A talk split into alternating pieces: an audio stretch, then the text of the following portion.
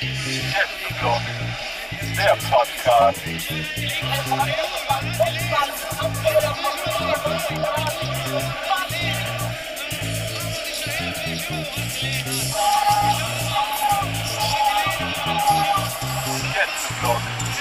Der Podcast. Herzlich willkommen zur zweiten Folge des Podcasts Gästeblock. Warum rede ich heute? Ähm, ich mache heute den Einstieg. Wir haben die Regel entworfen oder erfunden. Der, der in der Bundesliga-Tabelle oben steht, ganz klare Nummer, ist das Union Berlin. Deswegen mache ich heute die Einleitung. Äh, vielen Dank für den Support erstmal. Heute ist die zweite Folge. Ähm, deswegen darf ich heute als erstes den Einstieg machen. Und ähm, ich sage einfach mal, Jungs, was geht? Was war das für ein Auftakt? Also ich weiß schon, dass mir die Regel nicht gefallen wird, weil ich ja dann nie die Einleitung machen werde. Das warten wir mal ab. Nein, weil war ja nur ein Spaß. Ja, ähm, nochmal was ganz, äh, was nicht so spaßig ist. Ähm, wir natürlich auch als Fußball-Podcast ähm, trauern um den Bomber der Nation, um Gerd Müller, ähm, ja, der Familie und alles, was darunter irgendwie noch fällt, äh, wünschen wir natürlich alles Gute. Und ja, was sagt ihr dazu? Ja, man muss halt natürlich sagen, er ist ein bisschen vor unserer Zeit gewesen. Aber ich glaube, jeder deutsche Fußballfan oder jeder Fußballfan der Welt kennt Gerd Müller. Und es gibt, glaube ich, wenig Spieler, die äh, den deutschen Fußball so geprägt haben wie er. Das ist natürlich dann. Ja. Ich meine, man muss leider dazu sagen, dass es sich ja in den letzten Jahren schon ein bisschen abgezeichnet hat, weil er auch an Demenz erkrankt ist.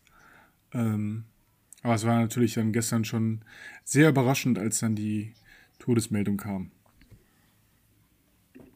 Ja, total. Also mich hat es auch trotzdem irgendwie, weil Gerd Müller, so Marc, was du schon sagst, irgendwie ist nicht unsere Generation, aber die Generation unserer Väter und irgendwie ähm, für meinen Vater war Gerd Müller total das Vorbild und ich durfte mir immer, wenn ich Fußball spielen war, irgendwas von Gerd Müller anhören oder oder oder und äh, es ist einfach irgendwie, irgendwie hat es mich doch ein bisschen umgehauen und ähm, ich meine, man darf nicht vergessen, er ist damals mit Beckenbauer zusammen mit dem FC Bayern in die Bundesliga aufgestiegen. Das ist schon, schon alles total crazy, ja. aber Also ich, ich habe ich Da hab wog jetzt der auch- Ball wahrscheinlich auch noch zwei Kilo. Ja, also natürlich, natürlich, natürlich war das auch noch ein anderer Fußball damals, aber ich glaube, äh, Karl-Heinz Rummenigge hat auch heute noch gesagt, dass äh, Gerd Müller wahrscheinlich der wichtigste Fußballer war, der das Trikot vom FC Bayern München getragen hat, also für den Verein. Und der Verein, und das kann man, glaube ich, bei äh, 453 Spielen, da 398 Tore, also die Statistik muss man sich erstmal geben, äh, kann man das, glaube ich, auch durchaus so unterschreiben. Also das ist äh, der FC Bayern, der Auch völlig heute... verdient. Klar, klar, aber also ich meine, der FC Bayern wäre heute nicht der FC Bayern ohne Gerd Müller. Das kann man einfach auch so festhalten. definitiv So sehe ich das auch. prägende Figur. Und ähm, ja, Demenz erkrankt, 75 Jahre alt, das ist alles keine gute Prognose. Trotzdem ist ein Tod immer Klar, was Schlimmes. natürlich. Und ähm, wir vom Gästeblock im Podcast, wir wünschen natürlich den Hinterbliebenen alles Gute und äh, viel Kraft trotzdem. Auf jeden Fall. Alles klar. Also, dann wollen wir mal zum aktuellen Geschehen überkommen, nachdem wir diese traurige Nachricht ähm, ja, erstmal verarbeiten mussten. Wie, habt ihr, wie seid ihr in die Bundesliga reingekommen? Freitag war ja das Eröffnungsspiel Gladbach gegen Bayern 1-1. Habt ihr das gesehen? Yes. Jawohl. Ähm, es war überraschend, finde ich. Also, ähm, naja, ich muss gestehen, dass meine Sympathien ja selten mit Bayern sind, aber auf jeden Fall bei Gladbach und ähm, so in der ersten Zeit, in der ersten, ja, fast eigentlich die erste Hälfte, dachte ich so, dass das wird ein richtig gutes Ding für Gladbach werden. Ja, Ja, aber Ja, War's ja ja nicht, ne? es war, es war halt, also Gladbach ist halt wirklich stark reingekommen und man hat ganz am Anfang auch, finde ich, gemerkt, da war die Abwehr von Bayern auch noch total unsortiert. Also ich muss auch nochmal die Aufstellung ja, anzusprechen.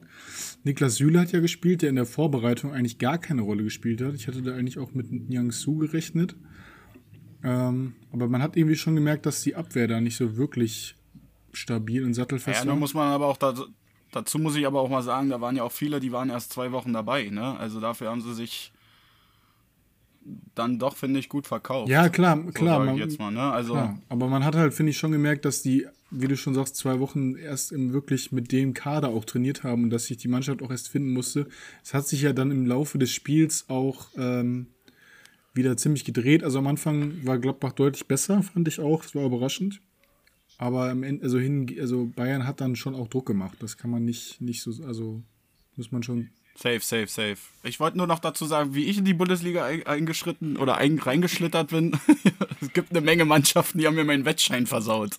Oh ja. Habe ich auch. Also es gab, es gab wirklich.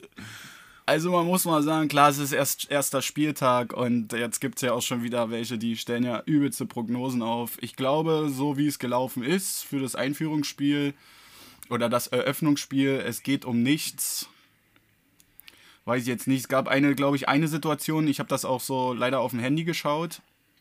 Aber ähm, ja, keine Ahnung, da gab es auch wieder so eine Situation mit dem Elfmeter oder so und da dachte ich mir im Eröffnungsspiel, das muss ja nicht jetzt so sein, aber. Also ah, nochmal ja. um die, für die, für die Leute, die es nicht gesehen haben, ähm, es war in der 83. Minute, ist, ähm, ich glaube, Tyram war es, ist schräg in den äh, Strafraum reingezogen, wurde dann von Upamecano schon also ich weiß nicht, was eure, was eure äh, Prognose da ist, aber ich würde sagen, das war schon Elfmeter.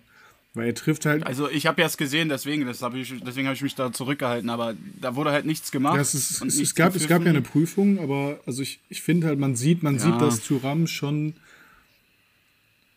den, den Kontakt irgendwo sucht und dann auch relativ schnell fällt, aber ich finde trotzdem, also, weil Upamecano berührt ihn halt, ohne überhaupt auf eine Chance, einen Ball zu kommen. Und das war halt dann, es ist natürlich dann immer, wenn man sagt, dass das bei Bayern passiert, dann kommt natürlich immer direkt dieser Spruch, der Bayern-Dusel hat wieder zugeschlagen. Ähm, ja, ich weiß nicht, würde ihr da Elfmeter geben? Ja, definitiv, also gar keine Diskussion, das war ein Elfer. Also, und das ist halt das, womit Bayern schon öfter durchgeht. Das ändert natürlich nichts daran, dass es die stärkste Mannschaft der Bundesliga ist, aber trotzdem ist es, reiht es sich ein in eine lange Geschichte von nicht gegebenen Elfmetern und äh, ja. da verstehe ich nicht, wie trotz Prüfung sowas durchkommen kann. Also, ja, das meinte ich ja. Ich, ich bin da voll auf deiner Seite, Matze, weil, weil es ist ein Eröffnungsspiel. Ne? Es, es geht noch um nichts. So, das ist das erste Spiel, aber ja, also ich habe es auch überhaupt nicht verstanden. Ja, ja, nach hinten raus geht es immer um was. Ich wollte ne? gerade also, sagen, also es ist jetzt ja nicht so ein unbedeutendes Spiel gegen Gladbach, ne? Ja, aber ob das jetzt Bedeutung hat, also machen wir uns nichts vor, so die, die, wenn es ja zum Elfmeter gekommen wäre, hätte ich auch gesagt, oder würde ich mich jetzt so weit aus dem Fenster lehnen, dass, dass Gladbach das auf jeden Fall gemacht hätte. Aber dann sind es drei Punkte, die Bayern dann am Anfang fehlen. Ich glaube nicht, dass dieser erste Spieltag dann irgendwie wichtig wäre oder so, weil wir hatten es irgendwie irgendwann mal auch in der Saison, da hat Dortmund, weiß ich nicht, wie viele Punkte schon Vorsprung haben und die haben es trotzdem eingeholt. Ja, also, jetzt keine. Ich glaube, so, die müssen sich erstmal finden. Ich glaube, Nagelsmann muss da auch straight äh, echt zusehen, dass er da irgendwas reißt.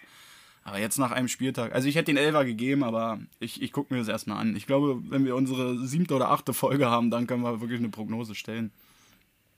Ja, was, was Bayern, also klar, ich, ich glaube jetzt auch nicht, dass das jetzt meisterschaftsentscheidend war. Dafür ist es halt, wie du schon sagst, noch viel zu früh in der Saison. Und das kann man halt auch gar nicht absehen, was da jetzt noch alles passiert. Trotzdem ist es halt wieder so ein Spiel, was ein bisschen bittere Nachgeschmack lässt. Also, ja. Safe. Hab, hab, ganz, habt ihr noch was zu dem Spiel zu sagen oder wollen wir in die Konferenz Nee, ich habe da nichts mehr zu. Ich würde ähm, würd mit den anderen Spielen weitermachen. Waren solide Spiele auf beiden Seiten, Stärken und Schwächen, waren unentschieden. Der L war gut, das haben wir behandelt und damit finde ich das auch völlig in Ordnung. Ja, ich kann auch mit dem Ergebnis klar. leben. Ich, ich, also. ich, glaube aber auch Bayern und Gladbach können beide auch mit dem Ergebnis leben. Also äh, im Endeffekt, wenn du Gladbach vor dem Spiel gesagt hättest, hier holt einen Punkt, dann hätten die wahrscheinlich auch gesagt, ja, und nach dem Spielverlauf her, denke ich mal, ist Bayern damit auch zufrieden. Ja, ähm, 15.30 war ja dann die Samstagskonferenz. Ich muss sagen, als objektiver Betrachter waren da jetzt nicht so viele Knallerspiele dabei. Ähm, aber natürlich haben Arminia nee. Bielefeld und Union Berlin gespielt. Wollt ihr damit vielleicht anfangen? Ich weiß nicht. Ich habe das Spiel leider nur in der Konferenz gesehen, also beziehungsweise die Spiele. Ähm, ja, ich kann gerne mit Arminia anfangen. Ähm, ich war leider auch nicht im Stadion, weil ich verhindert war. Konnte das Spiel trotzdem natürlich gucken und ähm, Ja, es, es, war ein, es war ein gutes Spiel, es war ein spannendes Spiel. Ähm, ich, ich möchte auch. da auch gar nicht großartig drauf eingehen. Ich möchte nur einen Spieler nochmal besonders hervorheben und das ist mal wieder und natürlich Stefan Ortega und so nach dem, äh, nach dem ähm, Pokalspiel da hat er sich ein paar Sachen geleistet und dann wurde überlegt und bla und blub. Und jetzt hat er einfach mal wieder mit ein paar Paraden gezeigt, dass er einfach der, der wichtigste Spieler der Mannschaft ist. Und dann kommen natürlich auch wieder die Wechselgerüchte auf und er hat ja das Angebot von Bayern als zweiter Keeper ähm, abgelehnt. Äh, Atletico hatte noch angefragt, ob er als zweiter Keeper dahin kommt. Atletico er Madrid? gesagt, nee, ich möchte auf jeden Fall spielen. Und ähm, Jetzt nochmal. Naja, ich, glaub, ich glaube, Matze meint äh, Atletico Madrid. Atletico Madrid hat also, ist aber, ist also, hätte ich jetzt nicht gedacht, aber also ich habe, wir haben in der letzten Folge schon kurz über ihn gesprochen, ähm, dass er da wirklich überragend ist, aber dass jetzt auch Atletico anfragt, nicht schlecht, also. Ja, als Zweiter halt. Ja, ne? klar, ich, also ich, ich habe es halt nur in der Konferenz gesehen, ich, ich kann jetzt nicht mehr die genaue Spielminute sagen, ich glaube, es war noch in der ersten Halbzeit, wo es wirklich, eigentlich, glaube ich, Höhler kommt nach einer Flanke zum Kopfball und eigentlich ist es ein sicheres Tor und ähm, Ortega zeigt da so eine überragende Parade, also ähm, würdest du denn die These mitgehen, dass ohne Ortega Freiburg gewonnen hätte, oder? Naja, da müsste schon ein verdammt guter Keeper im Tor stehen und äh, der sucht halt seinesgleichen. Ähm, also für Bielefeld, wenn Ortega nicht da wäre, dann wären wir auch gar nicht, dann, dann hätten wir diesen Spieltag vermutlich gar nicht gegen Freiburg gespielt, sondern wir hätten uns in der Zweitligakonferenz um kümmern können. Also so wichtig, ja gut, gut. Also klar, Torwart ist immer überragend wichtig. Er ist halt, ich, ich glaube auch jetzt in der Aufstiegs Er sollte Kapitän in werden. der Aufstiegssaison war es für mich halt, weil ich den Kader jetzt auch nicht so verfolgt habe, natürlich irgendwie Klos, weil er halt Torschützenkönig in der zweiten Liga war, aber Ortega ist halt schon so ein bisschen der Star der Mannschaft geworden im letzten Jahr, ne? Mm, Ja, definitiv. Und der wichtigste Spieler. Sonst war es, gebe ich dir recht, in der zweiten Liga war es ein bisschen Klos und Vogelsammer, weil sie halt ein krasses äh, Stürmerduo waren und eine Bude nach der anderen gemacht haben.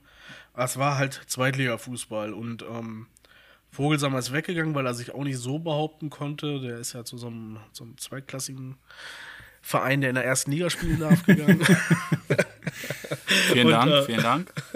Und ähm, Klos konnte seine Leistung auch nicht mehr abrufen und der Einzige, der halt konsequent sich weiterentwickelt hat und äh, das alles war halt besonders hervorgenommen Ortega. Und ähm, ja, wenn man sich die äh, Statistik anguckt von dem Spiel, da liegt halt, ähm, da liegt Freiburg klar vorne in allen Bereichen. Also Laufleistung Von daher- Bielefeld, glaube ich, ne? Aber ich sehe es hier gerade nur, Fehlpässe hat Bielefeld auch mehr gespielt.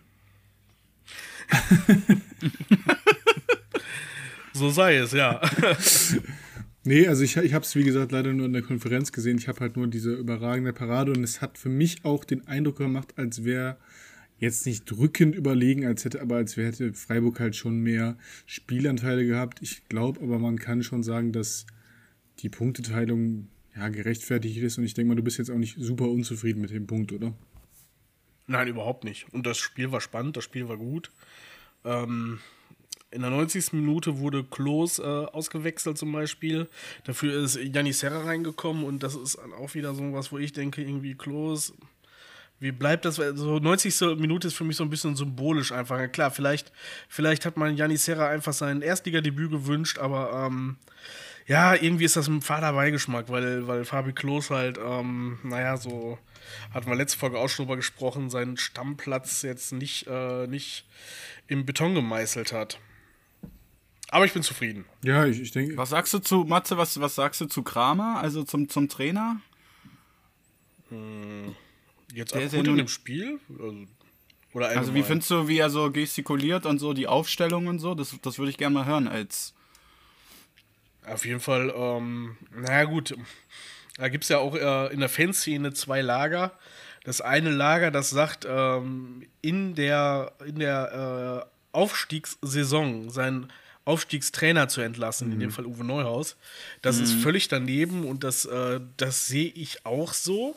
Also ähm, Ich auch. ich fand es eine Frechheit äh, irgendwo. Ich äh, hatte da arg Probleme mit. Jetzt weiß man natürlich nie, was hinter den Kulissen passiert ist, ne? Ähm, aber Uwe Neuhaus hat auf jeden Fall immer sein Bestes gegeben und ja gut, Max, du weißt es selber von Union aus, ne? Ähm, da hat er nicht Jawohl. so ganz, ganz, ähm, ja, da hat die Chemie nicht so ganz gepasst, aber ist halt ein Top-Trainer und ähm, Muss man mal lassen, ja. zu Kramer war halt ähm, erstmal überraschend für mich. Und ich hätte bei allen Kandidaten, die am Spiel waren, da waren auch große Namen mit dabei, hätte ich, ähm, habe ich am wenigsten gehofft, muss ich ehrlich gestehen, dass es Kramer wird, aber er hat das Ding ganz gut unter Kontrolle. Jetzt ist es natürlich Trainer und Vereinsführung, da sind so ein paar, ähm, so ein paar Kadersachen, die ich nicht ganz verstehe, aus der letzten Saison zum Beispiel, dass äh, Duan zum Beispiel nicht verlängert worden ist, dass man nicht mal 5 Millionen in die Hand genommen hat und gesagt hat, jawohl, äh, den behalten wir. Ja, der- der- äh, der- das der- verstehe ich nicht so ganz, gut aber seinen gewesen, Job als Trainer macht er gut. Ja, also ich kann, wenn ich da auch mal was, kurz was zu sagen kann. Also es war bei mir auch, ähm, ich habe jetzt, muss sagen, ich habe jetzt nie irgendwie Antisympathie mit Bielefeld gehabt, aber auch jetzt, also ich habe hab mich schon gefreut, als sie aufgestiegen sind und äh, ich glaube, das ist auch so ein Aussteiger gewesen, da hatte jeder auch Bock drauf, jeder, der auch objektiv da äh, rangeht. Aber es war auch so, dass zum Beispiel mein Vater hat mir auch gesagt, nachdem äh, der Trainer, wie hieß er jetzt noch mal hier vor Kramer war? Uwe Neuhaus. Uwe Neuhaus. Sorry, ja. Äh, als er entlassen wurde, hat jetzt mein Vater mir auch gesagt, er gönnt jetzt Bielefeld so den Abstieg, weil ähm, es halt irgendwie wirklich, ja, wie gesagt, halt so ein Aufstiegstrainer und ich meine, der Aufstieg von Bielefeld war ja jetzt nicht aus meiner Sicht vorher nicht so erwartbar, der kam ja schon ein bisschen überraschender. Und dann den Aufstiegstrainer zu feuern, ich meine, wie du schon sagst, Mats, man weiß halt nie, was da im Hintergrund alles noch abläuft. Aber ja, dass Kramer dann genommen wurde, ich finde, was, was ich von außen beurteilen kann, macht er da schon einen soliden Job und er hat sie ja dann eigentlich auch relativ souverän noch gerettet. Ne? Also, dass man auch die Relegation noch vermeiden konnte im letzten Jahr, das war ja, denke ich mal, schon ein großer Erfolg in der Ausstiegssaison. Ja, und das war wie immer, das, das war das äh, Bielefelder Mitfiebern in den letzten Spieltagen und äh, ja, der Verein macht es einmal als Fan äh, immer bis zum letzten Moment spannend. Ja, das, das kann ich, kann ich äh, auch als Hertha-Fan so sagen. Ähm, ja, gut, dann wollen wir das Spiel vielleicht mal abschließen. Ähm, dann zum nächsten Spiel FC Union Berlin. 1 zu 1 gegen Bayern Oh. und für Leverkusen. Max, wie bist du zufrieden? War, war es ein gutes Spiel? Also, ich, ich, hab, ich konnte ja auch leider nicht ins Stadion. Äh, Ich glaube, wir drei und äh, viele Millionen andere deutsche Fußballfans haben das gleiche Problem, selbst wenn du Dauerkarte hast oder Mitglied bist oder, oder, oder, oder. Ähm, es ist halt übelst schwer, äh, an Karten heranzukommen, weil natürlich die Zuschau äh, Zuschauerzahl äh, war ja begrenzt. Aber ähm, ich war halt auch verhindert wie Matze, hab's dann aber auch natürlich live gesehen. Ähm, man muss mal sagen, wir sind in Führung gegangen. Ähm, das das feiere ich so, weil in der Försterei sind wir bis jetzt erstmal, glaube ich, seit 17 Spielen oder so ungeschlagen. Das finde ich schon mal mega. Man hat gesehen, dass sie wieder Bock haben. Ja, natürlich äh, Usi Fischer, der hat schon wieder an der Seitenlinie. Ich habe immer so Angst, dass der einen Krampfanfall kriegt oder so, weil der immer so ganz, ganz hektische Bewegungen macht und irgendwie das rechte Bein zittert oder Ja. der ist dann da auch so ein bisschen in einer Regenrinne ausgerutscht. So, da denke ich mir immer, oh, das war's jetzt mit dem Meniskus, aber ähm, er, er fängt sich immer wieder und also ich bin top zufrieden. Leider hat mir auch dieses Spiel den Wettschein kaputt gemacht. Ähm, aber ich muss sagen, ähm, war, war ein gutes, gutes Fußballspiel auf beiden Seiten. Ähm, und ja, natürlich machen wir uns nichts vor, die, die Atmo, wie man jetzt so schön sagt. Äh, die, die Atmo in der Försterei war natürlich ja überragend. Habe auch ein bisschen Gänsehaut bekommen. Natürlich ist es, äh, wenn wir live äh, da selber vor Ort sind, ist es halt nochmal was ganz anderes. Aber selbst auf dem, auf dem Fernseher äh, war das schon cool. Also es hat Spaß gemacht zu gucken. Ähm, muss aber auch mal gestehen, ab der 70. habe ich dann auch in die Konferenz geschaltet. Also bis zur 70. Minute war das echt ein gutes Fußballspiel, aber dann haben sich, glaube ich, beide auch drauf geeinigt. So, wir rennen jetzt nicht. War ja auch total warm. Also das darf man ja nicht. Es gab ja hier die ein oder andere Meldung von Hitzeschlägen und Trinkpausen und Ja, gibt es 30 Trinkpausen. Grad oder was? Im Schatten wird das ja immer. Also es war schon. Äh, was ich da nochmal sagen muss zu dem Spiel, äh, weil Union ist ja relativ früh in die Führung gegangen durch Avonie. Und ich weiß noch, Max, da, da war das, glaube ich, noch gar nicht sicher, dass wir diesen Podcast machen.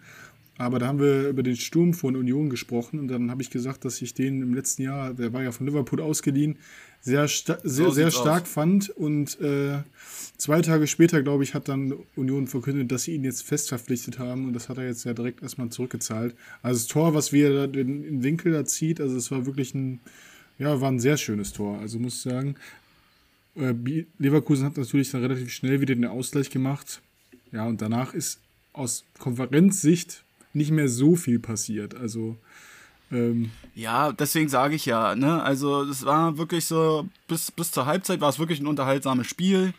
Ähm, natürlich ist es umso, umso cooler, dass äh, Avonie in der siebten Minute dann das 1-0 reinzeckt, äh, sozusagen, und äh, natürlich auch in die Waldseite rennt und sich bedankt. Und ich fand ganz süß, dass äh, in der PR dann aus Fischer gesagt hat, äh, wir haben alles richtig gemacht, wir haben den guten Scout. Ähm, dass das da auch alles live von der Bühne ging, weil ähm, jetzt gibt es nochmal eine neue Regelung, aber das muss ich dann irgendwie mal nächste Folge mit einbringen. So zwecks Medizincheck oder so ähm, gibt es da jetzt auch Verzögerungen, weil das Transferfenster ist noch nicht geschlossen. Und ja, ich wünsche mir da noch so ein, zwei Spieler, aber da ist auch wieder das Thema Geld.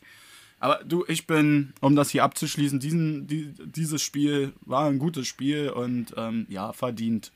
Ja, ich meine, also gegen Leverkusen einen Punkt zu holen, also aus meiner Sicht kann man ja nicht, ist jetzt nicht so schlecht. Also Leverkusen hat sicherlich Champions League-Ansprüche und da so in die Saison zu starten, ähm, ja. Ähm, ja, ich weiß nicht, Matze, willst du noch was zu dem Spiel sagen? Nö, ich denke, da ist alles gesagt. Max hat das äh, sehr ausgiebig erörtert. Ich ähm, würde nur noch mit auf den Weg geben, so äh, vom, äh, von den Möglichkeiten her, glaube ich, Union ein super guter Sturm. Also wenn wenn der Rest auch funktioniert, dann, ähm, dann sehe ich sie tatsächlich auch äh, mindestens europäisch spielen. Ja gut, die Diskussion hatten wir in der letzten Folge schon. Wer da nochmal einsteigen will, kann sich die auch gerne nochmal anhören.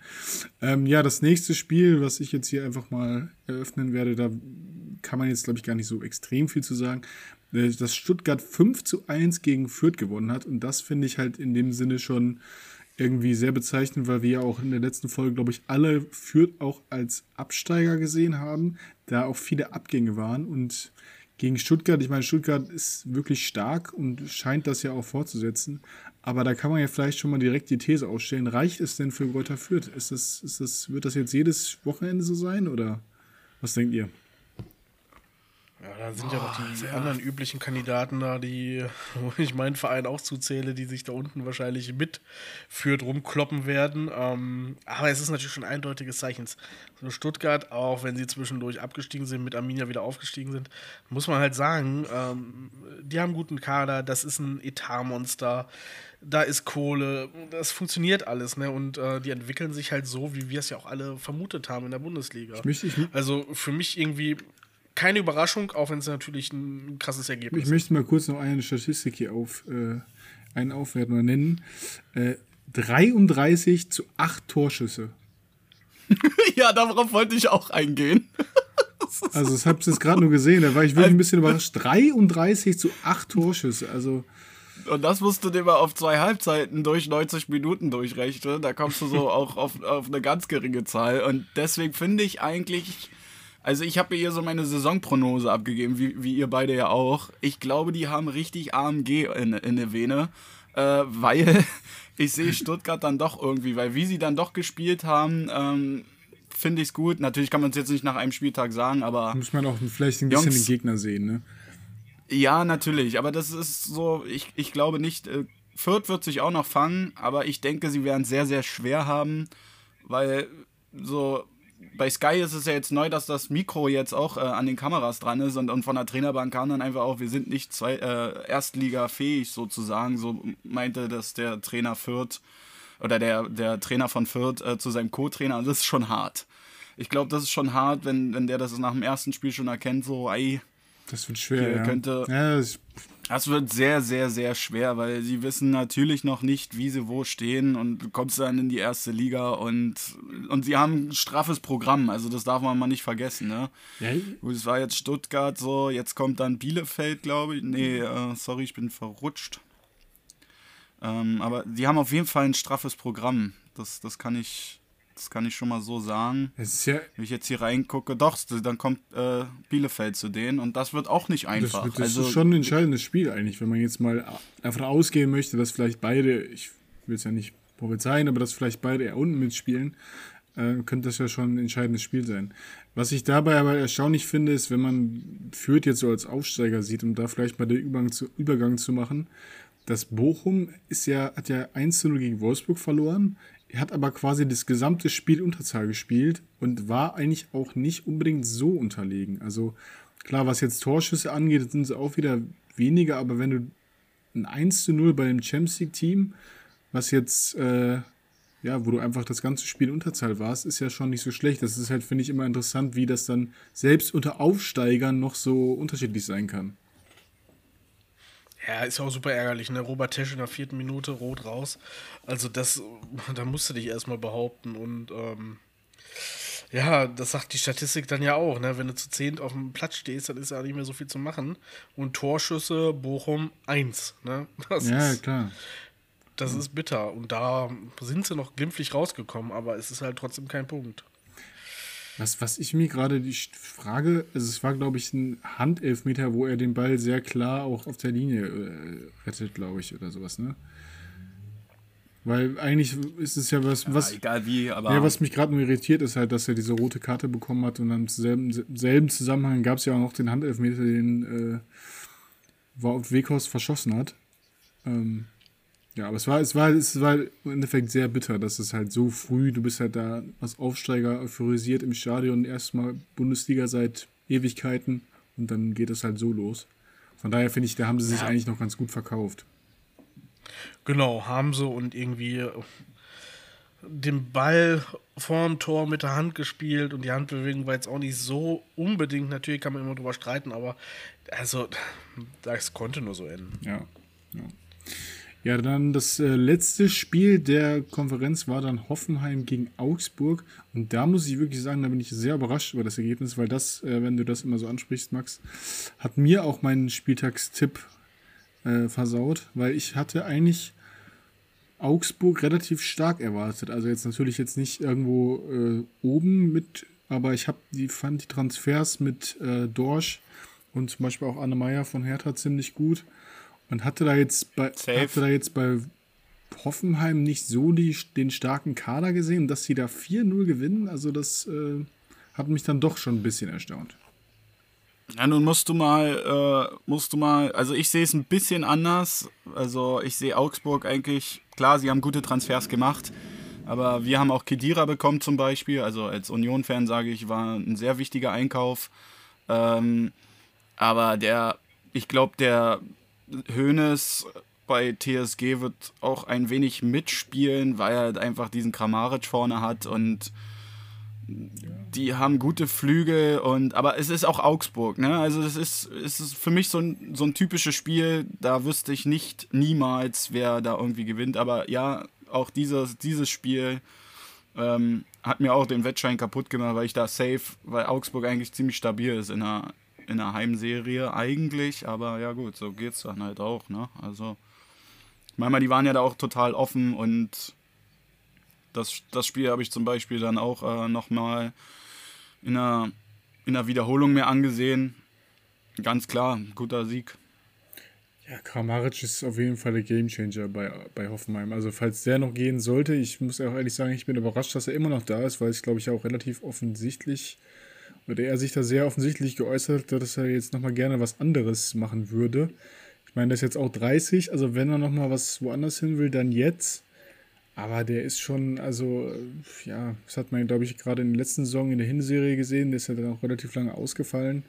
Der ist schon wirklich der, der Gamechanger bei Hoffenheim. Also, das ist eine andere. Unser nächster Gegner für Union. Also wir werden sehen, was dabei rumkommt. Ich hoffe, dass das nicht so ein Torfestival wird, sondern dass wir da auch irgendwie da ein, zwei, aber ich, ich, ich schätze den, den Kader von TSG Hoffenheim. Ist, ist so ein bisschen wie die Büchse der Pandora, glaube ich. So, man weiß nicht, was drin ist, man traut sich da aber auch nicht irgendwie zu urteilen, weil Ja, es ist. ja, TSG ist für mich jetzt auch ein Verein, sie, ja, sie hatten mal irgendwann mal, wo sie mal aufgestiegen sind oder so, aber ich glaube, dass der Hoeneß da das nochmal als Station nimmt und dass dann gewisse Spieler, die so rausstechen wie Kramaric oder wie es in der ARD mal gesagt wird, Kramaric oder Kamararic, die haben das überhaupt nicht hinbekommen, diesen Namen auszusprechen. Das finde ich dann immer ganz lustig. Aber ja, wir werden sehen. Also verdienter Sieg. Ich habe es nochmal in der Wiederholung gesehen, aber ich glaube, dass Augsburg sich auch fangen wird.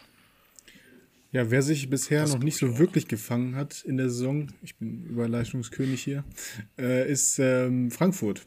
Haben am Abendspiel, um damit die Konferenz abzuschließen, 5 zu 2 gegen äh, Frankfurt verloren. Erling Haaland an allen Toren beteiligt. Das wollte ich gerade sagen. Also, das ist, das ist ein Spiel gewesen, das habe ich dann auch nochmal live gesehen. Das war ein Knallerspiel, das muss man mal lassen. Ja, Haaland wird, also, es geht so weiter und der zerstört. Ihr müsst euch mal reinziehen, so Erling Haaland. Ne? Ich habe mal so ein bisschen recherchiert über den Typen. Klar, äh, wir brauchen nicht viel erzählen. Er ist ein absoluter krasser Stürmer.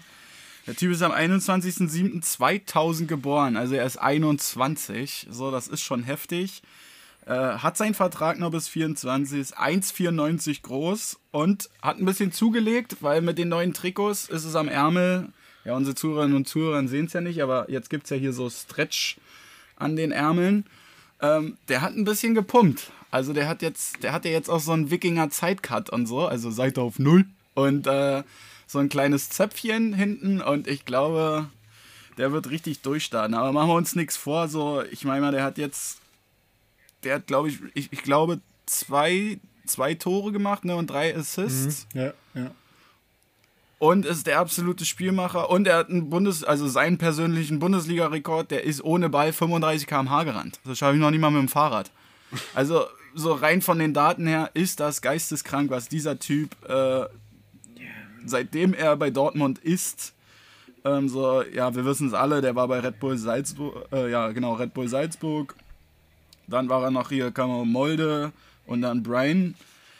Aber so, so, wenn du dir die Statistiken anguckst, so DFB-Pokal, sechs Spiele, sieben Tore, dann Bundesliga, 16 Spiele, 17 Tore, dann Bundes, also äh, diese Admiral-Bundesliga, da wollte ich sowieso nochmal drauf eingehen. Öster aber so Bundesliga, Liga, für die, die es nicht Ja, genau, so, aber genau, ähm, aber hier bei uns in der Bundesliga 44 Spiele, 42 Tore, weil er da auch einmal was am Zehnagel hatte. Ob es im Europapokal ist, Euroleague, Champions League, 16 Spiele, 20 Tore. Also das sind alles Zahlen, die sind ja, ich glaube, wenn du da an der Börse arbeitest oder so, dann ist seine exponentielle Kurve wie ein 90-Grad-Winkel. Ja, also der Typ Wahnsinn. liefert ab und es macht einfach Spaß, ihm so zuzusehen. Ich bin zwar kein Dortmund-Fan, aber also wenn der Typ der ist eine Maschine und ich glaube, dass Dortmund den nicht mehr lange halten wird. Ich glaube, ich glaube, dieses Jahr wird er noch bleiben, aber äh, das ist auch eine Attraktion für die Bundesliga und ich finde das halt immer heftig bei so wirklichen Ausnahmespielern. Man sagt ja häufig bei jungen Spielern, ich meine, Haaland ist jetzt 21 geworden, vor einem Monat ungefähr, noch nicht mal, vor zwei, drei Wochen. Äh, bei, bei vielen Talenten sagt man ja immer, ja, die brauchen noch Zeit, ja, die brauchen auch, müssen sich noch akklimatisieren. Aber bei so wirklichen Ausnahmespielern wie jetzt ein Mbappé oder auch ein Erling Haaland, der kommt in die Bundesliga und wie du gerade schon gesagt hast, in 44 Spielen 42 Tore, in der Champions League 16 zu 20, also das sind wirklich überragende Statistiken. Und auch, ja, auch wenn du, wenn du den im Spiel siehst, wenn er an den Ball kommt, ich finde es immer, es ist irgendwie so ein bisschen klischeehafte oder verbildliche Beschreib verbildlichte Beschreibung, aber wenn sie den immer als Naturgewalt bezeichnen, und das finde ich ist aber so passend, weil wirklich, wenn der einmal ins Laufen kommt, du kriegst ja nicht mehr, also da, da prallt jeder Spieler ab. Das ist wirklich Wahnsinn. Ja, weil er halt auch, ich finde immer, ich finde es immer krass, wenn so, wenn so Stürmer so, ich habe selber ja auch mal gespielt, wenn du so fast zwei Meter bist, so gut durchtrainiert bist, aber wenn du so agil bist, so, weißt du, wie ich meine, aber dafür war Dortmund eigentlich schon so seitdem ich Fußball verfolge immer bekannt, so sie haben immer gut im Sturm. Ich meine mal, Levi kommt auch daher so, der hat auch mal bei Dortmund gespielt und irgendwann kommt der Zeitpunkt, wo halt Dortmund dann sagt, okay, hier machen wir Gewinn draus und ja, da, da ziehen wir das nächste Talent hoch oder so, aber ich finde, Dortmund ist in Sachen Scouting und so fast besser als der FC Bayern, weil Dortmund wirklich besser, über klar. Jahre hinweg, ähm, also ist nur meine persönliche Meinung so, aber sie bringen halt immer in jeder Saison irgendeinen. Ist es Sancho, ist es jetzt Haaland? Ähm, der Typ ist einfach eine Maschine. Wo ich kein Dortmund-Fan bin, äh, das muss atemberaubend sein, wenn man in der sogenannten Wand äh, davor steht und äh, sich so ein bisschen seine Hände aufstellt hinter den Ohren, so um zu lauschen Süd, und um die ja. Fans zu pushen. War, war ich auch tatsächlich schon mal. Das, ich war da auch schon. Also das ist, das ist wirklich auch ein gutes Stadion, aber das rappelt da im Karton so und machen wir uns nichts vor. Er ist der Spieler des Spieltags. Ich finde es völlig gerechtfertigt und ähm, ja, ich hoffe, dass Dortmund den irgendwie die Saison halten kann, aber ich sehe da auch, weil das Transferfenster noch nicht geschlossen ist, durch diese ganze Pandemie oder so, dass da ein oder andere Angebote noch reinflattern werden.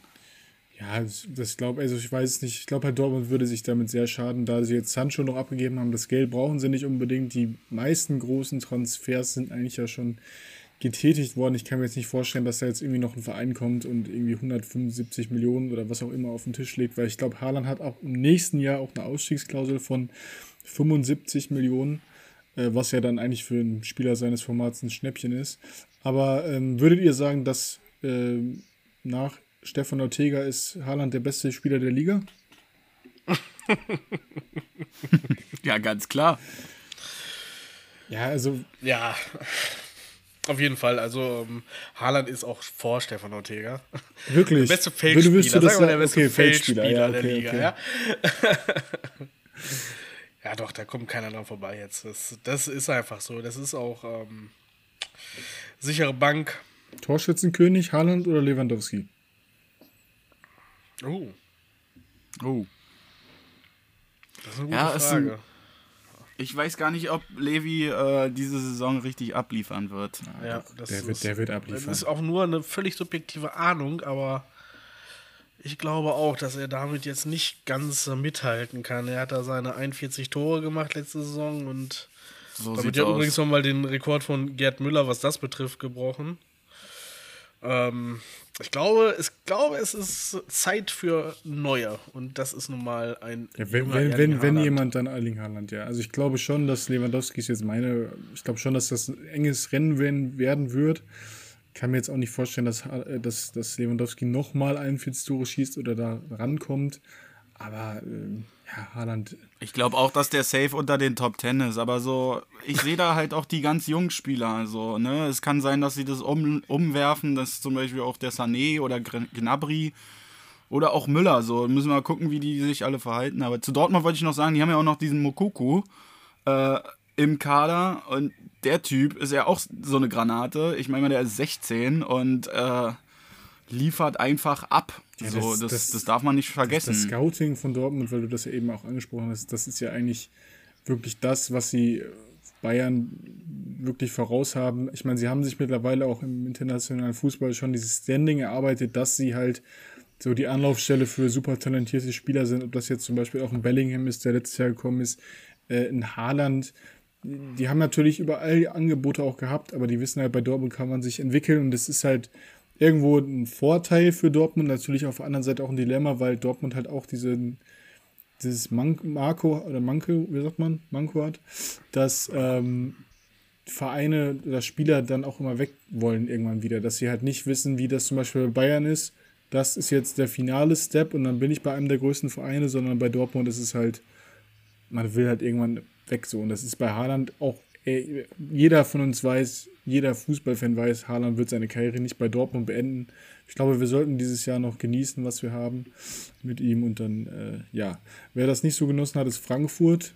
Ich fand sie wahrscheinlich auch irgendwie, ja, schon erschreckend schwach. Ich weiß nicht, ob ihr dazu noch was sagen wollt.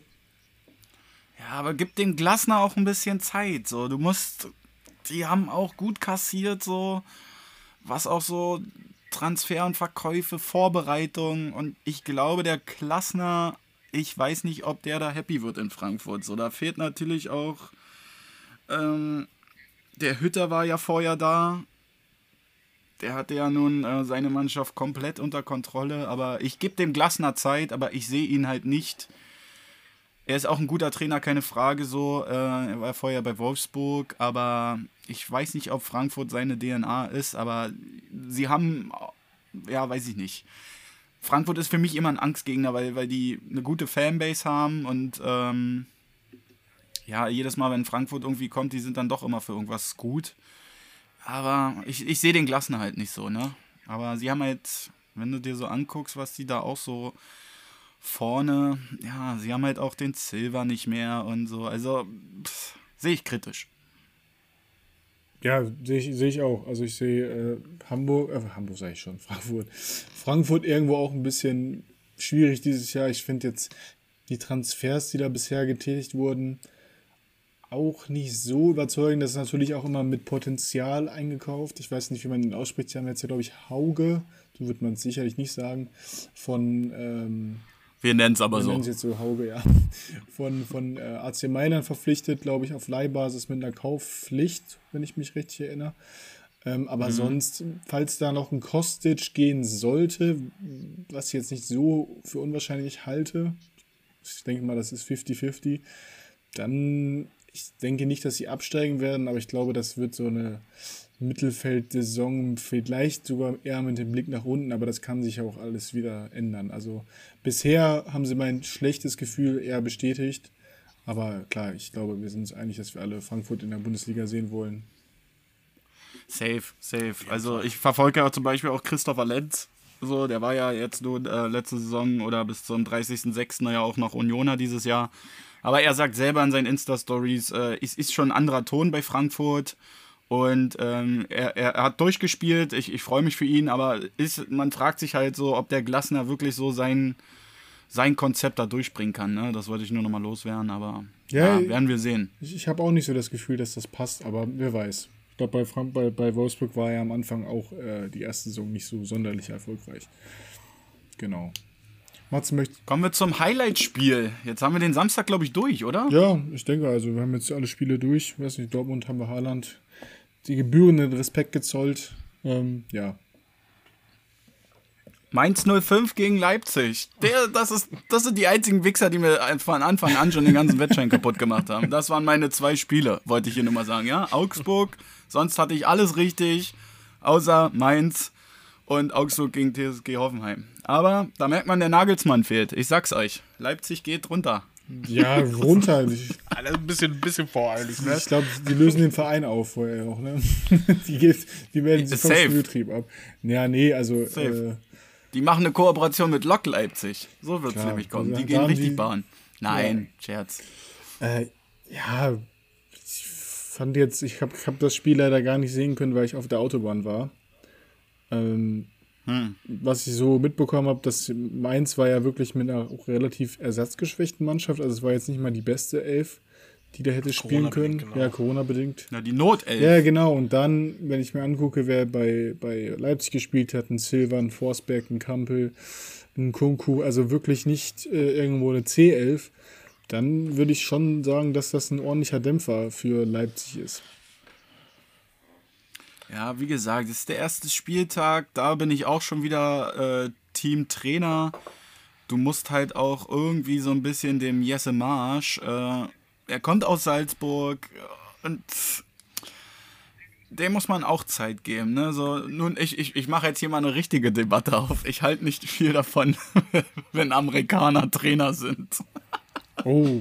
halt ich, halt ich nie was. Hat bei Klinsmann schon nicht funktioniert. Der ist da rübergegangen. Aber der ist ja kein Amerikaner. ne? Also ich glaube doch, vielleicht ist er, glaube ich, mittlerweile sogar äh, naja, Staats Er hat ja mal die USA trainiert. Ja, könnte sogar sein, dass er mittlerweile auch amerikanischer Staatsbürger ist. Aber gut, das Thema Klinsmann möchte ich auf diesem Podcast bitte, den Namen möchte ich nie wieder hören, aus bekannten Gründen. Okay. Ähm, ja, das, das weiß ich jetzt nicht, Max, ob man das so wirklich sagen kann. Ist natürlich, Nein, ich, ich meine, die Amerikaner sind jetzt nicht so Fußballer, finde es gibt auch wenig amerikanische Trainer, die sonderlich irgendwo erfolgreich ja. waren, aber das, also vielleicht ist er das, das, das Gegenteil oder ich bin mir, ich kann, das würde ich jetzt gar nicht so sagen. Nein, wie gesagt, aber ich, ich sehe das so, da, da sehe ich schon den Wechsel, weil es ist halt unheimlich schwer. Aber wir werden sehen, Leute, das ist der erste Spieltag. Ähm, aber so meine Prognose. Ich, du, ich werde euch einen Zusammenschnitt skippen und dann überall, wo ich richtig habe, ist es das ein Bier für mich. Ja, gut. also wenn das ist jetzt eine deiner Thesen. Was, was ist denn jetzt? Du sagst, der wird die Saison entlassen, der bringt die Saison nicht zu Ende, ja?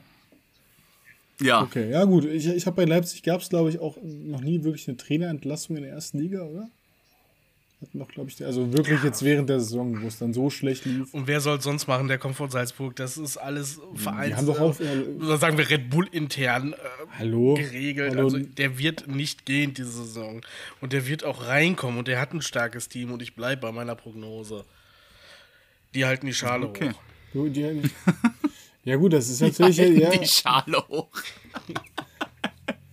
die holen alles. Champions League. Die sind. Genau. Wir machen jetzt mal hier eine richtige Prognose. Ich sag PSG und Leipzig im Champions League Finale und der Sabriza, du, der klingelt aber dem, dem Messi da richtig eine vom Kopf und dann holen die den Pott. Die holen alles. das bist jetzt aber dann schnell. Apropos, Jungs, ich sehe gerade, es ploppt hier gerade in meinem Mac auf. Wolfsburg ist raus aus dem DFB-Pokal. Der DFB hat entschieden. Live, live und direkt geht das hier. Ach, wirklich, weil, weil sie sechsmal gewechselt haben, oder was? DFB wirft Wolfsburg aus dem Pokal. Es ist entschieden. Nach 3 zu 2 nach der Verlängerung ist Münster weiter. Das ist doch geil. also, das, das, also ich habe es nicht erwartet, ehrlich gesagt. Aber es ist ja schon wirklich so dumm. Sorry, aber also, dass man da sechsmal weg. Ich verstehe es auch nicht. Nee, nee, wirklich nicht. Aber gut, ja, das finde finde ich jetzt. Äh, ich kenne auch ein paar Leute aus Münster, von daher nochmal schöne Grüße nach da. Dann sehen wir uns ja vielleicht in der nächsten Runde. Ähm, ja, krass. Heftig, gut. Äh, Wolfsburg, das fand ich aber eigentlich ganz lustig, muss ich sagen, wenn wir da nochmal kurz das Thema Wolfsburg ansprechen, dass sie jetzt ja beim Heimspiel, glaube ich, konnte man fünf Tickets kaufen, hat dann eins umsonst bekommen, weil sie sich da irgendwie dann ein bisschen selbst darüber lustig gemacht haben. Aber gut, ja. ähm, Das ist marketingmäßig schon smart. ja, Das fand, fand ich auch ganz gut, fand ich auch ganz gut, muss ich sagen. Ja, also Leipzig, ähm, weil du das eben sagtest, äh, Matze, wer dann der Nachfolger werden könnte, dann würde das wahrscheinlich Matthias Jeißle, das ist jetzt übrigens der aktuelle Trainer von Salzburg, der könnte dann bestimmt Jesse Marsch äh, beerben, falls Max These aufgehen sollte. Äh, wovon ich jetzt aber auch nicht, wovon ich jetzt aber auch nicht ausgehe. Die lassen die nicht fallen. Ja, aber, mein, wir werden aber meins, ähm, Max, du hast hier als Absteiger getippt. Ähm, Hm? Setzt ja anscheinend den starken Trend der letzten Saison fort. Also am Heimsieg Ja. gegen Leipzig gestartet. Ja, aber auch unglücklich. Also ich habe es gesehen. Ich war zwar jetzt nicht so wie du äh, ähm, äh, auf der Autobahn, aber das war so ein Glücksding. So, da, davon will ich jetzt gar keine Prognose schöpfen oder irgendein Urteil mir bilden, weil dazu ist mir der Kader von Mainz 05 einfach zu, zu unstabil. Also, und, und, und auch nicht, ich glaube, dass die sich so auf dem 12., 11. Platz werden die sich wiederfinden. Ja, das, das wäre ja, glaube ich, aber auch jeder Mainz-Fan mit zufrieden. Ja, dann äh, waren das ja alle Spiele. Es war ja sonst keins mehr, ne? Oh, ich glaube, eins haben wir vergessen, oder? Eins haben Ja, genau, ich- ein, ein, also das. Topspiel eigentlich. Das glaube ich nicht. Auch da gab es einen Trainerwechsel. Und zwar bei der da sehe Mannschaft, ich auch die einen Trainerwechsel. Hat. Ja, ähm, ich weiß nicht, also ich muss es ja dann leider ansprechen. Ähm, ja, Hertha BSC hat 3 zu 1 gegen Köln verloren. Also in Köln haben sie verloren. Ähm, ja, ich muss dazu sagen, ich habe, weil ich noch auf der Autobahn war, ich habe, glaube ich, die ersten fünf Minuten verpasst. Da fiel auch das Tor. Ich habe es mir natürlich auch nochmal im Real Life angeguckt. Ähm, ich habe das, glaube ich, letzte Folge schon erwähnt. Ich muss sagen, bei Hertha ist es echt so furchtbar. Ich habe jedes Mal, wenn ich ein gutes Gefühl habe, dann liefern sie nicht ab. Äh, es war diesmal wieder, ich hatte eigentlich wirklich, ein, war relativ optimistisch, weil die Vorbereitung gut gelaufen ist. Ähm, Matthäus Kunja war jetzt auch wieder da, war da auch direkt in der Startelf, hat aber überhaupt nicht performt, muss man dazu sagen. Und sie haben, also sind ganz gut ins Spiel reingekommen. Die ersten ähm, 30 Minuten waren sie wirklich die deutlich bessere Mannschaft. Mit Jovetic sind sie dann in eine Führung gegangen nach dem Standard. Ähm, ja, und dann ist halt Köln irgendwie relativ, also vor der Halbzeit stark nochmal aufgekommen. Dann gab es halt, ich weiß nicht, ob ihr das Spiel gesehen habt, die Szene vor dem 1 zu 1, wo Modeste äh, Palko, nicht Palko Martin Dardai in der Abwehr abräumt und dann zum Kopfball kommt. Ich weiß nicht, ob ihr es gesehen habt. Ähm, da gab es halt wirklich die Diskussion, kann man da jetzt, darf man das abpfeifen? War das ein Foul? Ich muss sagen, aus härter Sicht war es ein Foul, aus objektiver Sicht kann man den, glaube ich, auch geben, also weiterlaufen lassen, weil irgendwie er fällt einfach nur nach vorne. Also es ist jetzt nicht so, dass Modest ihn wirklich da wegschiebt. Ähm, ja, und dann war es halt in der Halbzeit. das, was mich irritiert hat, war halt, dass in der Halbzeit gar nicht gewechselt wurde, weil irgendwo die Aufstellung war mit dem von vornherein schon ein bisschen merkwürdig. Die wurde zum Beispiel so auch noch gar nicht in der Vorbereitung gespielt. Mit Serda zum Beispiel auf rechts außen. Ich weiß nicht, was sich da, da gedacht hat. Ja, und dann ist es halt, glaube ich, durch Keins, äh, der dann in der ja, 52. das 2 zu 1 macht und dann in der 55. das 3 zu 1 macht, dann relativ schnell gegessen gewesen, wobei ich da auch sagen muss, dass das 2-1 irgendwie auch sehr unglücklich war. Ich glaube, da kommt eine Flanke rein, Schwolo fälscht ihn ab oder will ihn irgendwie übers Tor lenken und also lenkt ihn quasi genau auf äh, Keins Kopf, der eigentlich nur noch da stehen muss und den dann reinmacht. Und das war dann halt wieder so ein bisschen unglücklich gelaufen, wobei ähm, Köln da eigentlich schon nach den ersten 30 Minuten die deutlich bessere Mannschaft war. Am Ende ist Hertha dann noch ein bisschen zurückgekommen, aber ja, das war dann irgendwo auch nicht mehr so zielführend. Da hat Big, da hat Big City mal richtig kassiert, glaube ich. Ja, von dem, von dem äh, Begriff will ich mich hier sowieso distanzieren. Nochmal. Habe ich ja letzte Folge schon mal angesprochen, aber klar, wenn man das jetzt als äh, Union-Fan sagt, das ist schon verständlich. Aber ja, das ist, ich weiß nicht, ich bin einfach wieder so ein bisschen, ähm, wenn, wenn ihr irgendwelche Hertha-Fans zuhört und ihr von mir aufbauende Worte äh, hören wollt, dann kann ich glaube ich nur sagen, dass habe ich mir so gedacht, letztes Jahr sind wir mit einem Sieg in die Saison gestartet und danach war es eigentlich nur eine Katastrophe. Vielleicht ist diesmal dann umgekehrt die Niederlage äh, vielleicht gar nicht so ein schlechtes Omen.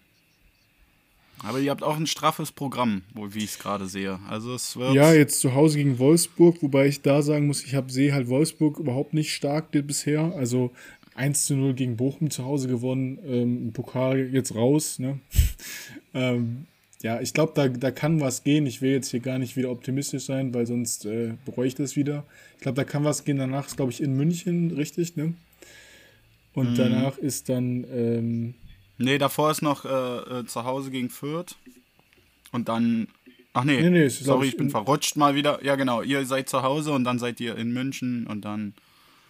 Ja, aber gegen Bochum und Kräuter Fürth solltet ihr, solltet ihr was packen. Ja, ich, ich, ich hoffe jetzt mal wirklich auf einen, mindestens einen Punkt gegen Wolfsburg, weil ich glaube, das ist realistisch. Ich finde halt, ich finde es jedes Mal, wenn ich mir den, ich, wo ich mir die Ausstellung angeguckt habe von Hertha aus, ausgenommen von den Außenverteidigern, also bin Plattenhardt und Pekarik, das ist halt. Aber sonst finde ich, das war wieder eigentlich ist so eine starke Ausstellung und dann liefern die wieder nicht ab. Und es ist, ach, ist wirklich zu. Der Kader ist ja, eigentlich nicht ja, schlecht. Ja, das ist, ein, das ist wirklich, wenn du, das ist kein schlechter Kader. Und wenn ich mir das angucke, wie viel Potenzial da drin steht, auch auf der Bank, wen du noch reinwechseln kannst, und das ist immer wieder dann, ja, das ist wirklich äh, zum Verzweifeln. Aber naja, ähm, ich weiß nicht, ob ihr noch was zu dem Spiel sagen wollt. Ähm, Steffen Baumgart hat jetzt natürlich mit äh, Köln da einen guten Einstand geliefert. Ja, mal sehen. Genau, mal. darauf wollte ich auch gerade ja. zu sprechen kommen. Also Die Steffen Ziege Baumgart bleibt im Stadion.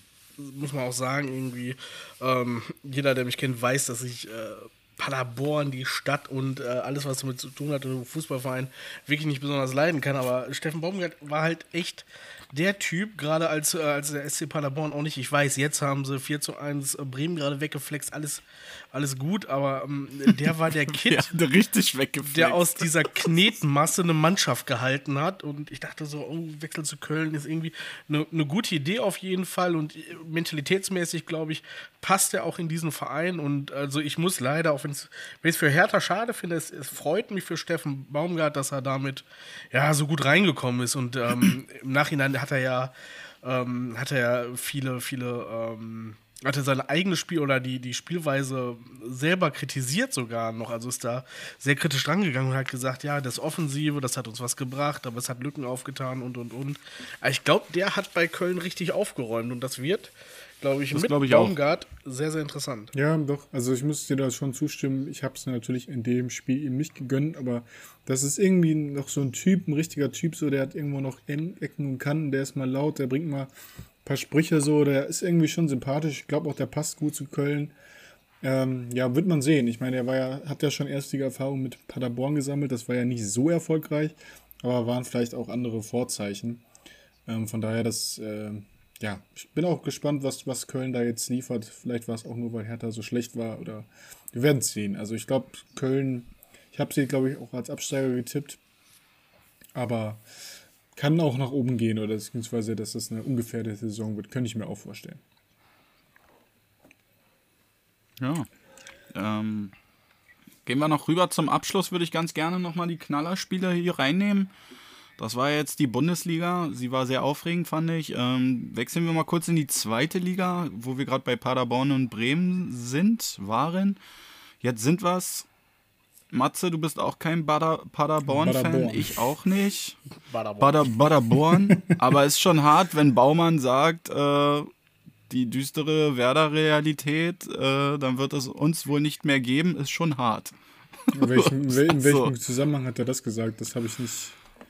Äh, bei der PR quasi. Äh, PK, ja. PR steht für Pressemitteilung oder Pressekonferenz, für die, die es nicht wissen. Ähm, ja, das hat er halt quasi so reingehauen, ähm, weil natürlich alle Fans, so machen wir uns nichts vor, Werder hat absolute gute Fanbase ähm, und wer das Weserstadion kennt, ich war selber schon da, ist auch ein Hexenkessel, aber wenn dann so ab, ab der 49. Minute Gesänge aufkommen wie Baumann muss raus und so und er dann selber irgendwie nicht dahinter steht. Also ich glaube, das ist so die erste große Entlassung in der zweiten Liga, weil die werden es verdammt, verdammt schwer haben. Also ich habe das Spiel auch gesehen, alter Vater. Ich, ich muss da auch wirklich mal sagen, also ich bin da jetzt nicht äh, Bremen irgendwo sehr nahe stehend, aber das ist natürlich schon irgendwie ein Verein. Ich habe einen guten Freund, der auch äh, Bremen-Fan ist. Und das ist teilweise, ich finde das wirklich furchtbar, was mit diesem Verein passiert. Ich meine, ich bin aufgewachsen damit, da, da war Bremen die zweite Kraft in Deutschland. Und mittlerweile, das ist, äh, ist wirklich noch ein Trauerspiel. Also auch, auch ich habe das Gefühl, der Frank Baumann, der muss doch irgendwas gegen den Vorstand in der Hand haben, dass die den nicht rauswerfen können. Weil es, es gibt keinen keine, keinen Grund, warum der da noch ist.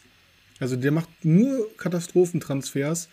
Die Mann- Mannschaft wird immer weiter abgewirtschaftet. Also ich habe wirklich, also klar, man kann jetzt nicht, ich weiß jetzt nicht die Bücher, ja, was da jetzt, was da jetzt im Hintergrund abläuft, also wie, wie, die, wie die finanzielle Lage ist. Aber da, also jetzt ein Sargent noch verkauft, gut, da haben sie, glaube ich, jetzt 15 Millionen für bekommen.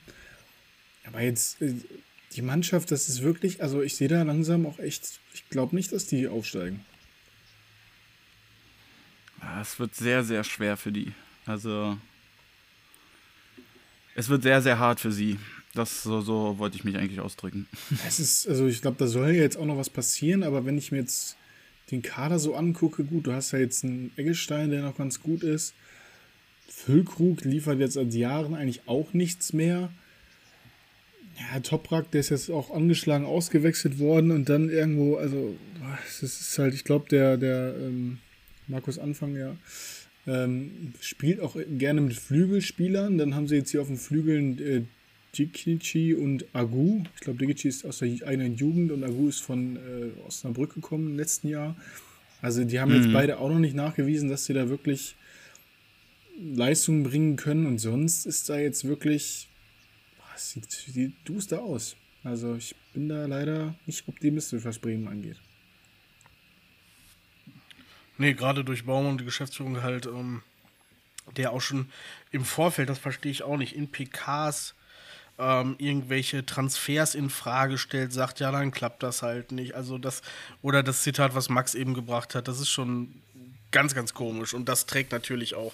Das ist ein Stimmungsbild, das sich in die Mannschaft trägt. Und Ja, Ja, aber ich sehe es hier nicht ich- gut. wir werden es wir werden's beobachten. Aber ich glaube, also meine Prognose ist wirklich, da wird viel passieren und sie haben auch zu viel, es sind auch jetzt nochmal in diesem Transferfenster, auch für die zweite Liga sind zu viele gegangen und ich glaube, dass die sehr, sehr schwer haben, weil Bremen ist wieder auch mal wie ein Verein, die müssen dann in ihre Jugend zurückgreifen. Da sieht es jetzt auch nicht so rosig aus, äh, bei Bremen 2 zum Beispiel oder so, wo man dann halt zurückgreifen kann, aber wir werden mal sehen, wir werden mal sehen.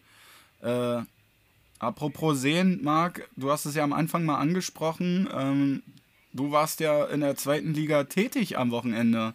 Ich nicht. Also ich, ich, du ich weiß gar nicht, ob es angesprochen aber ja, äh, ich war tatsächlich das erste Mal seit, äh, ich, was war das, glaube ich, März 2019 war ich in einem Fußballstadion. Ähm, und zwar habe ich mir, Erzähl, wie war's? ja, also ich, ich, würde, ich würde da jetzt auch ganz klar, also erstmal, ich war in Dresden gegen Hannover. Ja, ich war auch das erste Mal in Dresden im Stadion, weil ein guter Freund von mir da wohnt. Äh, schöne Grüße an der Stelle.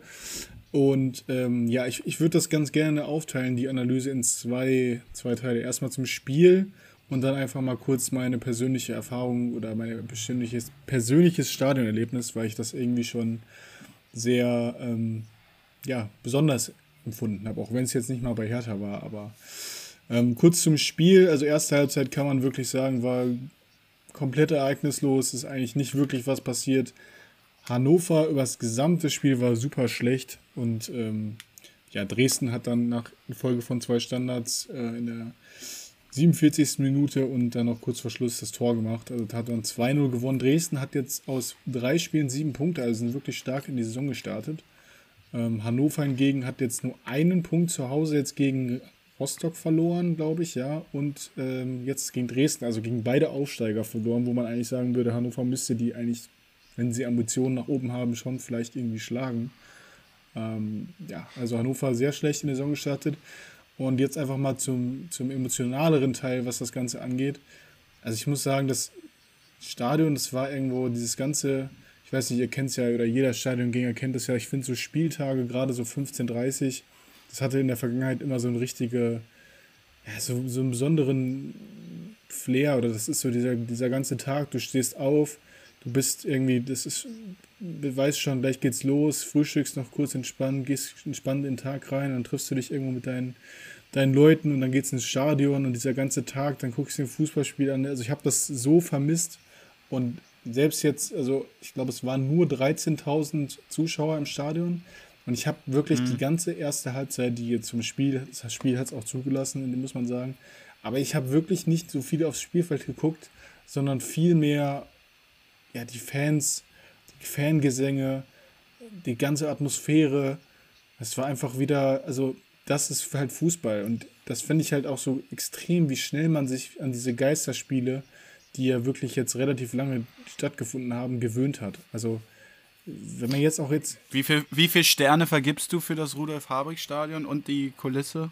Wir können ja mal eine Rubrik anfangen, die Live-Stadion-Bewertung. Fünf ist das höchste. Also ich, äh, für die Stadionwurst muss ich sagen, äh, da gebe ich nur einen Punkt, weil das war die kleinste Krakauer, die ich je in meinem ganzen Leben gesehen habe. okay. Aber sonst äh, war das schon ja, ich, ich, ich kann es halt leider nicht so ganz beurteilen, weil es halt kein ausverkauftes Stadion war. Es waren halt nur 13.000, aber ich habe es euch ja, glaube ich, im Vorgespräch schon gesagt, ich habe es halt empfunden, als wären es mindestens 20.000 oder 25.000. Ähm, es war wirklich eine geile Stimmung, das muss man sagen. Die Stehplätze waren halt leider nur bedingt besetzt, aber sonst, ähm, ja, vier von fünf würde ich da Dresden, also man weiß ja, Dresden-Fans sind eigentlich auch überragend und ja, es war wirklich, war wirklich äh, schön, mal wieder im Stadion gewesen zu sein. Ich werde mich auch bemühen. Ich bin jetzt leider äh, nächste Woche nicht da, also nicht in Berlin, deshalb kann ich nicht zum Heimspiel gehen, aber beim nächsten Heimspiel werde ich sicherlich äh, auch im Stadion sein und dann wird es, glaube ich, auch nochmal emotionaler, wenn man dann wieder dem einen Verein dann zujubelt, weil das Spiel, muss ich ganz ehrlich sagen, hat mich jetzt nur. Ich werde dich begleiten. Ja, mach das gerne. Aber das Spiel hat mich jetzt nur der, am, am Rande interessiert. Das war eher das Stadionerlebnis und das war wirklich überragend. Aber Glückwunsch an Dresden. Das äh, sieht ja bisher ganz gut aus. Nice, nice. Ja, da wollen wir alle mal wieder hin. Ich freue mich auch schon ganz doll, äh, wenn wir zu Matze ins Stadion können, weil das ist auch ein sehr schönes Stadion. Und ja, dann werden wir da auch unsere. Ja. Ja, Leute, was, was kommen wir zum anderen Spiel? St. Pauli gegen HSV. Äh, habt ihr das erwartet, Jungs? Ja, erwartet nicht, gehofft schon. Das ist aber leider auch alles, was ich zu dem äh, Spiel sagen kann. Natürlich meine Sympathien sind bei St. Pauli, aber ähm, ich habe es auch in einer Sportschau gesehen.